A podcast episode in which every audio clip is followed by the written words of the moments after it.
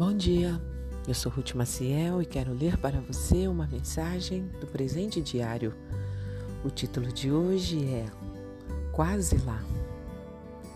O versículo-chave encontra-se no livro de Atos, capítulo 28, e está escrito: Alguns foram convencidos pelo que Paulo dizia, mas outros não creram.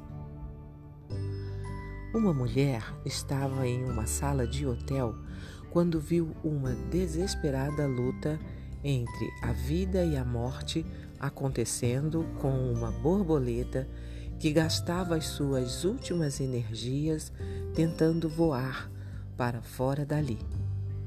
Tentava inutilmente atravessar o vidro da janela.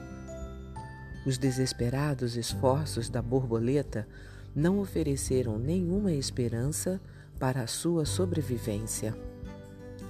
Era interessante notar que, mesmo sendo impossível quebrar o vidro, esse pequeno inseto apostou sua vida para alcançar seu objetivo por meio da determinação de um esforço errado.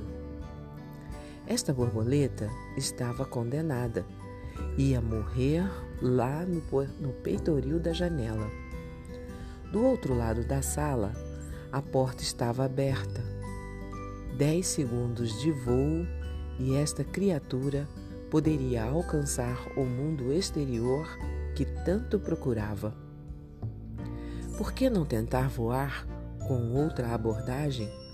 Algo radicalmente diferente?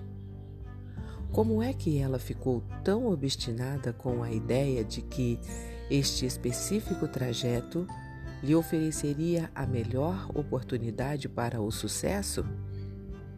Quando li essa história, de autor desconhecido, lembrei de Herodes, que prendeu João Batista por causa de sua mulher, mas sabia que ele era um homem bom. O texto de hoje diz que o rei gostava de ouvi-lo, mas esta proximidade com a verdade não foi suficiente para que temesse a Deus. Num banquete, Herodes estava muito animado e disse à filha de Herodias que ela poderia fazer qualquer pedido e ele prontamente atenderia.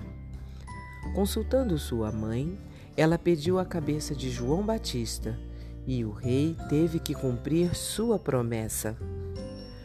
Como aquela borboleta, ele estava tão perto de encontrar o caminho da vida, mas preferiu bater a cabeça no vidro, agradar aos homens em vez de fazer a vontade de Deus. Quase lá, como Herodes, muitos estão obstinados buscando a solução no caminho errado, às vezes tão perto do verdadeiro, mas que não oferece nenhuma esperança. Esta só pode ser encontrada no caminho que leva a Deus, Jesus. Em qual deles você tem andado? Um pensamento para o nosso dia? Insistir no caminho errado é perder o privilégio de viver com Deus agora e na eternidade. Se você gostou, compartilhe com outras pessoas, porque a palavra de Deus nunca volta vazia. Tenha um bom dia e fique na paz do Senhor.